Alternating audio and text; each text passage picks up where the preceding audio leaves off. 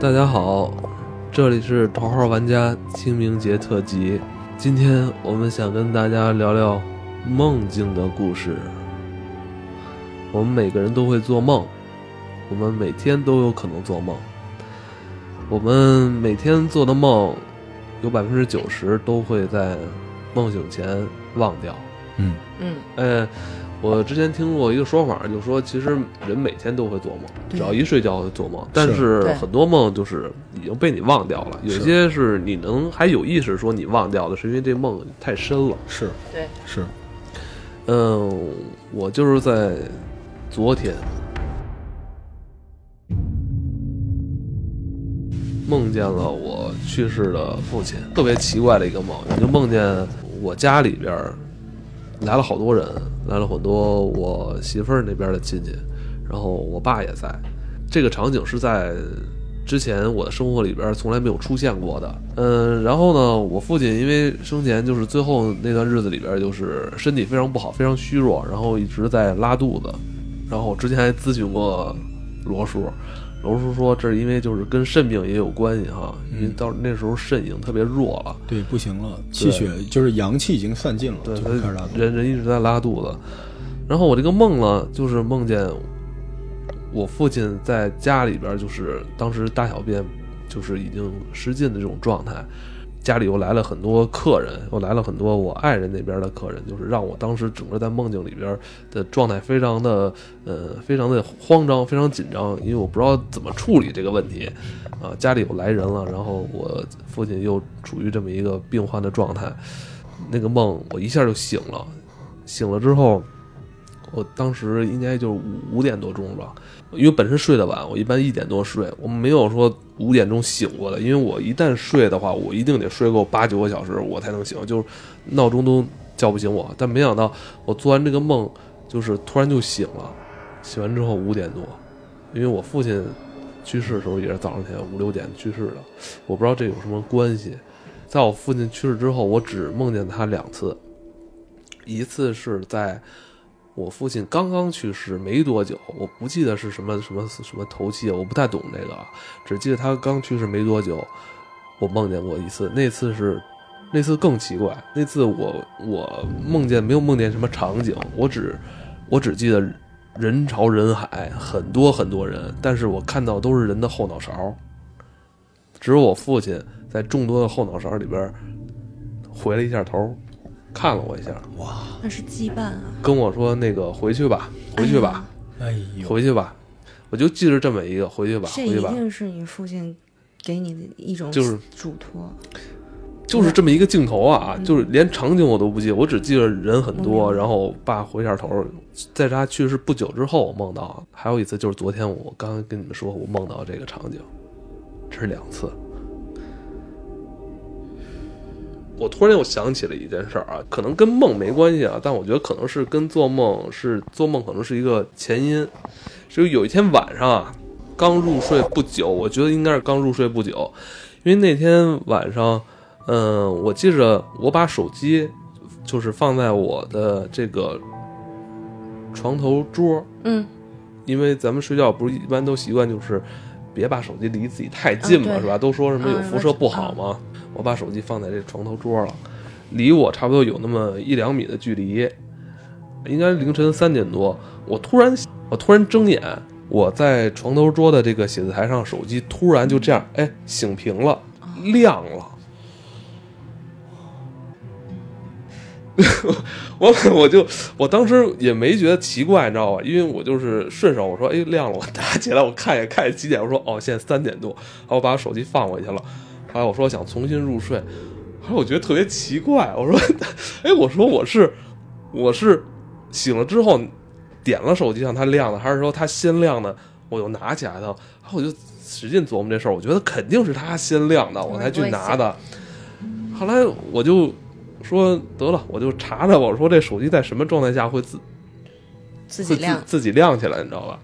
果然，那个搜索引擎上还搜索到一些答案，嗯，说这个我这是苹果手机啊，他说这个苹果手机也有一什么台湾什么醒屏，对，呃，说好像是它这个前置摄像头前面如果是感应到了有什么东西，它就会自然亮起来。哎这事儿别琢磨，太吓人哎呦我操！我哎呦我他妈这事儿，当时当那天晚上我就，哎呦，我说怎么回事儿？我说我我先是我醒了，恢复意识，然后我看到我前面那个手机是亮的，哎，是是他自己突然亮起来的，哦，不是你醒了，它已经亮了，对，就是你醒了之后发现它嘣儿嘣儿了，这屏幕亮了，我觉得挺奇怪的啊。我我想起一个嗯极其恐怖的事情，就我在嗯美国的时候，嗯，我还在群里边说过这事儿。你是最近这次在美国？对，就最近，就是咱们有这个头号玩家的群啊，嗯欢迎大家进群。嗯呃，汉语拼音罗有才就能进了。这个极其恐怖，我在群里边说了这事儿，就是当天晚上我睡觉，然后我我就是突然间就醒过来了，就是睡着睡着，因为时差不太好嘛，大概是凌晨三点钟醒过来，然后我就看了一眼我的手机是几点，这个时候我要用手去拿我的手机，突然就听听到那个手机开始出现一段声音，地狱空空荡荡。哦，太吓人了，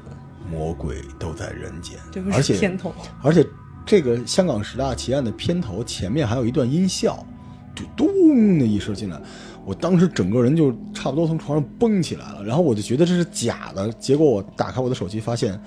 我的那个就是后台你能看到，在微信里面正在播放这个音频，是真的，而且我还截了屏。但是我知道这个音频之前是为什么，是因为呃，咱们当时我在美国闲的没事儿嘛，咱们群里不是有小伙伴进群嘛，我说欢迎大家，我给大家发一个音效。我当时发过这个音效，但是发到群里面，不知道为什么在夜里的三点，突然它就响了，我当时整个人都疯了，就是我我觉得就是可能头发都白了那一瞬间，睡着睡着觉，手机自己响了。自己响，突然就响了，而且你知道吗？它在响之前你有预感，就是我当时就醒过来，哎，对对，你说这就是预感。我在想，是不是我这个手机当时在亮之前，就是我大脑已经预感到这手机可能会亮、啊。之前说的那个临界的那个预感的那个点，就是你一旦过那条线，你你你是鲜艳，不是体验。就是先会出现一种东西磁场就会发生变化，然后它会自然的唤醒你，可能这件事儿真的是真的，因嗯为那天的我那边的半夜，这边的应该是白天，我在群里边说了句话，我说我等我醒了给你们讲一个鬼故事，我生怕我忘了这件事儿。然后第二天我醒来，好多小伙伴问老罗鬼故事是啥，我就给他们发了一张图，就是那张图是我那边的夜里边，我的后台在播放，地狱空空荡荡，就是 我一般听十大奇案的时候，哦我我听到后面我都会把这段片头跳过去，因为我觉得那一段在晚上听起来实在是太吓人了。就是在我有意识的时候听的时候，我都觉得很吓人，何况他三点多的时候突然出出现的。感谢海燕姐姐。你呢，二七？啊，我是听我朋友跟我讲的一个故事，这个故事没有发生在我身上。我觉得我这个朋友，他他，我我说不上来他是一个什么体质，就是他是在几年前他出差去江西，跟他一个朋友，他们有一个项目，然后呢在江西住了一个小旅馆，然后这个小旅馆。他们那天晚上去的时候已经没房了，就是对走廊尽头的房间。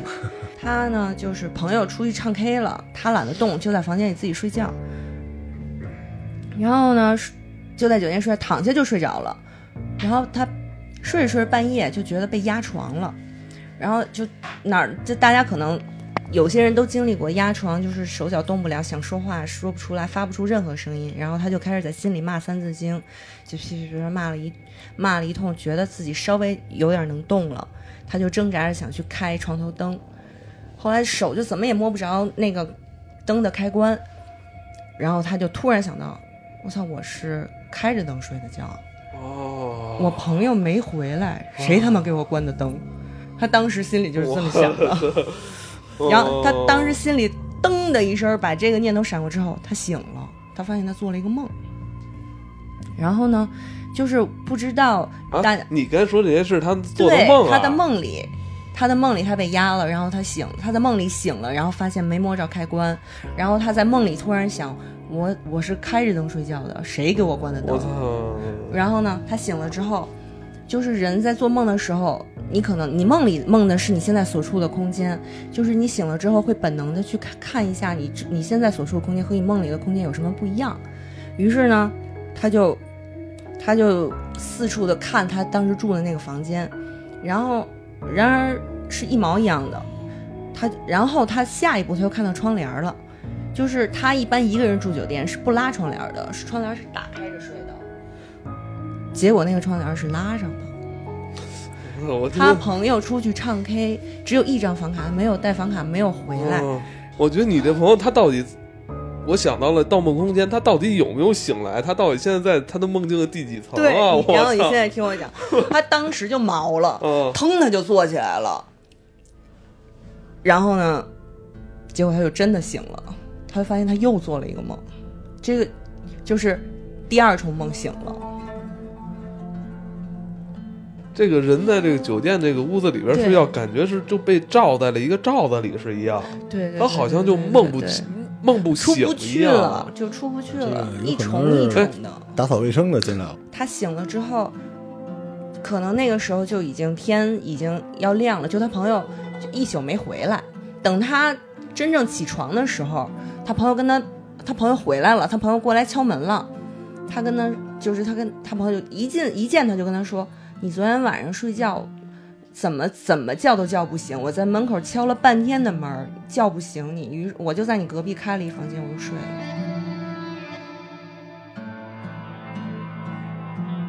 对，实际上是这样的。那 你那朋友后来回来了吗？回来了，他现在还很好，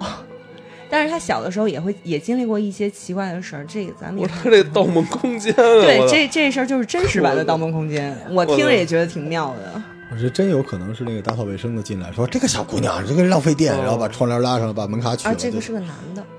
啊，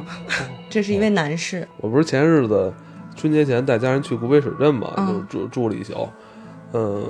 那房间吧，说实话，我他妈住完之后，我才发现特别扭。它就是那个楼道里边的最后一间，但是它但是它的那个楼道不是说咱们以前那种老的这种宾馆，它就是这一个楼道直直的，然后到顶头就顶头了。嗯，它是套着的，它其实就是你说是最后一个房间，但是它再往前它是一过道。是是是，所以呢，你也说不清它到底是不是最后一个房间。反正我说嗨，因为我也不信这，你知道吧？反正我就进去，嗯听我说，进去之后有一幅画让我觉得，两幅画让我觉得特别别扭。就他那个酒店，就那个古北水镇是应该是古北之光吧，那个算他这边是挺好的一个大酒店。进去之后，他那个屋子里边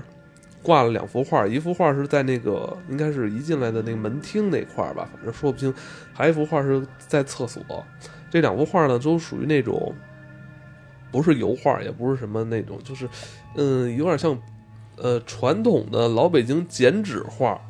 哦，他的那个人物是那种咱们看有点像皮影戏。门厅的这幅画里边是什么一个捉鬼的一个人，钟馗，反正我忘了，因为我当时 特别想拍照，当时后来我想想，我就算了特丧气，我就说我不不想拍了刚。才想就是招鬼你，听我说，然后我一进厕所，这幅画里边他画的是他妈一鬼，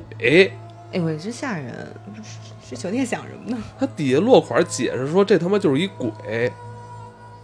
哎，我觉得特别别扭，因为这整个这酒店其实挺高档、挺豪华的，然后弄了这么两幅画，他妈的，一个捉鬼的，一个是鬼，我就觉得特别别扭，特别难受。但你住进去以后也没，反正我觉得不舒服，确实是。也有可能是我受这两幅画影响，因为本身那画吧，你看那种就是皮影戏是那种剪纸画，你觉得它应该是动的，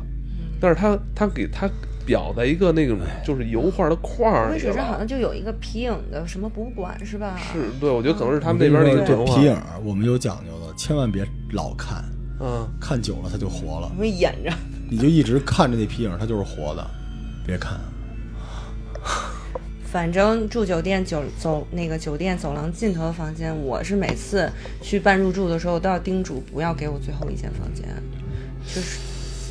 我我因为当时我跟我那个我妈还有岳母一块儿去的嘛，还有我说我要换的话，那就让他们俩住，那算了，还不如我我自己住，也懒得换了。老罗，好嘞，来，接下来留给你了。对我其实这个节目录到现在，就是我们其实我们这个气场，今天晚上这个地儿的气场已经特别深了，就是前面聊着聊着聊着就进入这种状态，这就跟那个笔仙啊、碟仙，我们这叫就是麦克仙，就聊到后来就是其实不是你在说话，是什么东西通过你的嘴在说话啊？就是我想跟大家说这个，就是关于梦境的事情。嗯嗯，你们有没有那种特别难忘的，就是能记住的那种特别诡异的梦？我就是春梦，就是特别好嘞春梦有有有，就是有的梦，我会当时醒了之后，我生怕我第二天忘记，我会在手机里记下来。我是好多好多年前那时候还没工作呢，上学呢，做了一春梦，都不知道春什么样了？你听我说，差不多有一个多礼拜时间啊，我就特别想我梦里边的那女的哦，也有过，啊，你也梦那见那个人我根本，不认识。我也不认，识，对就是我在梦里好像跟他谈了场恋爱似的，然后我就是醒了之后特别依依不舍，然后对之后对对对对好长时间我都很想。我怎么感觉？我那个我就是甚至连他的面目我都记不是很清楚，但是我就很想！他。我也是，我也特别想他，我都嗯我都有点要要哭的感觉。当时我说我特别难受，我感觉我我我感觉我这跟他那个再也见不到了，特别难受。对，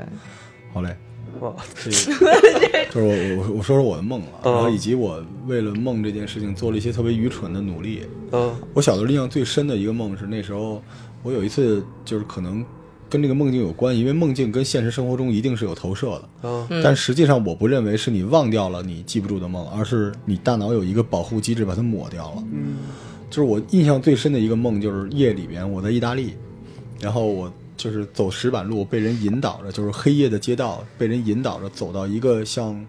比萨斜塔一样的一个巨大无比的圆柱形的建筑，那个建筑大概一百多米高，特别高。然后我进去之后，黑洞洞的，我也不知道是什么，但是我能感觉到水声和一点点腥气，还有风，就特别像我们前面说的，我从小有这种丹丹小姐姐，对，我就有那个，然后我就一直往前走，走着走着，突然梆就撞到一个像固体、像玻璃一样的固体上，然后这个时候，呃，我就用手去丈量那个东西，觉得它大概是一个圆柱，然后是一个玻璃体的圆柱，大概直径有个四五十米，就特别宽大的东西。结果突然用脚踩到了一个按钮，然后那个圆柱就亮了，那里边我看到一个大概直径五米大的一个眼珠子，哎呦喂，在我身边，那是一个巨大的鱼缸，它大概有两百米高，然后里边养着蛇颈龙，那个眼珠子是蛇颈龙的眼珠子，它就在我眼前游过去了，然后整个的那个环境是深的蓝和黑色，就我永远记这个梦。但我想说什么？我为什么会记住这个梦？是因为有一次，有一年，这是一个真实故事啊，我去海洋馆，北京海洋馆，哦，然后当时闭馆我了讲过。对，当时要闭馆了，这个这个这个段子在这儿出现了。哎，你是说你是节目里讲过吗？没有，是咱俩私聊讲的。哦当时海洋馆已经闭馆了，就是灯在咚咚咚灭。然后那个时候我特别想上厕所，因为之前要看那个海豚表演就没上，然后我就往一个地儿跑。你那会儿多大来着？我那时候已经二十多岁了吧嗯，就刚有海洋馆，我就跑，结果越跑越往下，就是台阶往下，然后我就觉得特别冷，特别有那种哗哗哗的水声，然后我就路越来越窄，然后我一摸右边，发现全是水珠，然后我看到一个巨大的眼睛，其实也不是眼睛，是一个黑洞洞的物体，是什么？是我几乎跑到了海洋馆的那个养那个虎鲸的那个嗯那个鱼缸在的地方，它晚上是什么样的？是那个鱼缸沉下去，然后海平面海平面上来，让那些鱼在水里游。我当时脚已经伸到水里了，就是说，如果那个时候我不往回跑，我就掉到那个鱼缸里了。而且当时灯已经全黑了，这个时候我后边有人叫我说：“那人干嘛呢？这儿是你能来，不要命了！”我赶紧就往回跑。然后，但是那一幕，我都觉得我和那个那个鲸鱼、虎鲸可能或者虎鲨什么的已经对视过了，所以就是特别别扭。那是一个真实的梦。但是往下这段就是大家可听可不听，是因为我觉得我我我要讲一个我觉得挺挺奇怪的事情，就是我小的时候上大学嘛，然后就像你们一样，有的时候你会觉得有些梦你记不住，嗯但是你就然后然后我那个时候就特别想记住一些，包括春梦，包括 NBA 的梦啊，小时候各种各样学习好的梦啊什么之类的。然后我就一直想知道为什么记不住这个梦，于是我那段时间就每天希望自己一觉醒来能够记住一些什么。但是我每天醒来之后，发现我的那个枕头边有很多小纸团儿，小纸团儿 不是大纸团儿，对，不知道是干嘛的。然后打开那个纸团儿，就是里面都会有一些。呃，E 呀、A 呀、还有一些什么什么靠山呀、什么什么剪刀啊什么的特别奇怪的字符，然后也不知道是干什么的。直到有一天晚上，呃，我一觉醒来，然后我看着这些，我我我我我记住了一个过去的事情，然后我想醒来把它写在一张纸上，但是那天我要求我的下铺的那个同学说，你因为他老刷夜打拳皇，他说你看见我醒了起身找东西的时候，你一定要拉住我跟我说话，然后把我说的话记下来。于是第二天早起，我就问我下铺的人说：“我昨天说什么了？”我下铺说：“你说了一句话，说呃那个字儿都在纸上。”然后我说什么纸上？然后我就不明白，我就在床上翻来翻去，最后翻出那些纸团儿。突然一瞬间，你知道那种感觉吗？就是你你汗毛的作用就就全都立起来了，一瞬间我就记起了我的所有的这两天做的梦。然后那个纸团上写的东西是我在梦境中醒来，想记住我的梦，然后我所做的努力。但是我已经被大脑的那种某种保护的人已经洗掉了我关于这个这个证据之间的链接。嗯所以那一瞬间，我就记起了我做的每一个梦。嗯，而且你一旦进入到那种状态，特别奇怪，就是从那时候起，我相信你们有时候会记住自己在梦境，就是你在梦境里，你知道你在做梦，嗯，对，但是有时候你不知道，对对吧？可是那次之后，我觉得我好像就丧失了某种东西，就是我好像没法保护我记不住的梦，就是我基本上除了特别疲劳，我的梦我全都能记住，而且我都能知道那些梦是梦，特别无聊。就是你在梦境里边，你可以做选择。就是我现在能特别清晰的记住我的梦什么样，我的梦就跟大菠萝大菠萝一上来选人物角色一样，就可以选台，说我今天要做个春梦，然后我今天要做，哎呦好无聊，又要做一个飞机从高处摔下去醒来，然后有的梦就是这个姑娘特别漂亮，我就不想，我说飞机来了，我说我不坐，然后火车来了，我不要死，我就要跟着这个姑娘一直走，就是她的那一瞬间就打通了你和你梦境中的某种关系。哎，你说这个，你你有没有就是说做梦梦到一块儿醒了，然后我想赶紧再睡回去，能能续上能续能上续上，我也有能续上。嗯所以你知道我在想什么？我觉得梦境它很有可能，因为我看了一些书啊，书里说的是，你脑子里有一种东西，它会伪装让你觉得一些东西似曾相识，嗯但实际上不相识，它是在保护你，让你的这个脑电波没有过度的负载。但实际上，我们有时候现实生活中会遇到一些似曾相识的场景，嗯这些场景在哪儿似曾相识呢？很多源自于你的梦境，只是你梦境里的东西和你现实中那一瞬间的闪念的那个联系被割断了。它就像我写的那个小纸条似的。但是这些场景你曾经在哪儿见过呢？我一直喜欢一个人的说法，他说梦境是不同位面的你都在生活的，他在一个高的脑电波强度的那个呃活动情况下，而且你因为睡着了，你的那个盖儿的，就是你的卫兵已经不太灵敏的时候，它遗漏过来的一些其他位面的信息，就在那一瞬间，你看到了过去的你，或者是以后的你，你在阅读他们脑海中的东西，就像你梦见你的父亲，那很可能是很久之前你你你的某种心境，而那个位面上的你刚活到那个时间段，而你现在回去就看了，所以我觉得特别有意思。但是我每次聊这个东西的时候，我都会起一身鸡皮疙瘩，就是我会记住那天下午，我我那个同学一边搓拳皇一边跟我说：“你是不是有病啊？”我说：“我昨天晚上跟你说什么了？”他说：“你说梦话呢。”我说：“我说什么了？”他说：“你说那个答案都在字儿上。”就是我辛辛苦苦的，就是寻到了我曾经脑海就是拼命不让我知道的那些。你可能冥但是冥之间开发了大脑的又一层，因为人这一辈子不是说大脑被开发的只有非常小的一部分吗？对，人说那个什么，人大脑能装下什么对一千个大英博物馆吗？人 说那个，呃，我之前也尝试过说把梦记下来，你知道吗但是就像他刚才说这事儿，嗯就是我回想，就是之前我做了很多梦想记下来的时候，但是我大脑给我一反应，就是说你不要记了，不要记了，是的好无聊，都是无聊的东西，都没有用，不要记，不要记。有很多时候我就写了俩字儿之后，我就放下了。对，他在骗你，你的大脑在骗你，就是他不想让你知道这些事儿。然后当时那一刹那我就屈服了，我说算了，不记了，我就，然后呢，再过一段时间我就特别后悔，对我，说我他妈为什么不记下来啊？你知道，你经常在半夜突然醒来，你记得那个梦觉得特别清楚。你说我待会儿再想这件事儿，嗯可是到了待会儿，你只会记住你曾经觉得什么东西非常清晰，但你记不住那个内容了。所以你要不要就是听我们这个节目的人啊？如果有种，就跟我一样试一下。你一旦这样，你就丧失了忘掉梦境的能力了。但是你会记住每一个梦，它特别好玩。所以我我我一直在觉着，就是我之前跟你讲过，我有一次觉得自己被勒死了，实际上是我的大脑给我一个电波，就说你不要呼吸了。所以我挣扎挣扎挣扎，就噩梦就是这种东西。但是如果你能征服那个东西，你那个脑电波或者你理解事情有可能会不一样，但现在没有科学证据证明这件事情。但是我觉得我们现在在聊的是一个就是禁忌话题，就是你要不要挑战自己的这个脑子，挑战这个梦境。嗯，有一个特别简单的方法，就是把你半夜醒来的话录一段发到我们桃花玩家的微信群里。对你第二天你会不知道自己在说什么，言论语。你可能觉得怎么。进这个微信群？赶紧广告。对，罗有才就进来了哎，，不是搜搜索罗有才，不是一个是是什么号啊？就我的我的微信号 但我不想告诉大家我微信号这么就是接地气。但你知道，就是比如说老赵，你录了一段，你觉得你在骂人，第二天我们一听这段话是用西班牙语在骂人，对，你看就跟百年但是但是我跟你说，真是那个呃，上班很多年之后就不容易做梦了，不知道为什么。疲惫，我疲惫，体累我我体力不反而是，我觉得我最近的梦越来越频繁，而且我记得越来越清楚了。就是我就像你一样，虽然我没有把它说出来，或者是嗯把它写在一个小纸，把它写在一个小纸条上，我就是马上我就会拿起手机把它记录在我的那个记事本里。第二天早上起来，我会我会我会把它调出来，然后你会有会把这个梦拼出来了。但你会有，那你已经就是 training 自己到一定地步了，就你立刻就知道那是你梦境的。我可能这么，多年一直都都在训练这个，我一直想记住我的梦。所以不一定是通灵，但是通梦特别好玩儿，而且有的时候你会，就是你会把梦境和你现实中的那种似曾相识的场景联系起来。嗯，反正我是觉得人的可能岁数越大，就是这种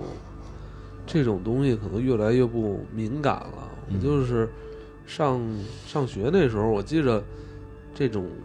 做梦，甚至你刚才说，我甚至我今晚上想做一什么样的梦，天天做春梦，就你都有可能会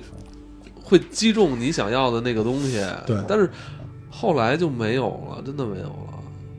可能就是因为你现实生活中压力大，就是他脑电波就屏蔽了，因为梦每天都在发生，只不过你你如果能记起你想记起这个梦的这个愿望，那还有戏。对。但如果你忘掉了你想记住这个梦的愿望的话，那你就完全就找不到这个梦。我觉得我就是因为这个愿望太强烈了，所以我就我往往能记下来。而且我不知道你们信不信解梦，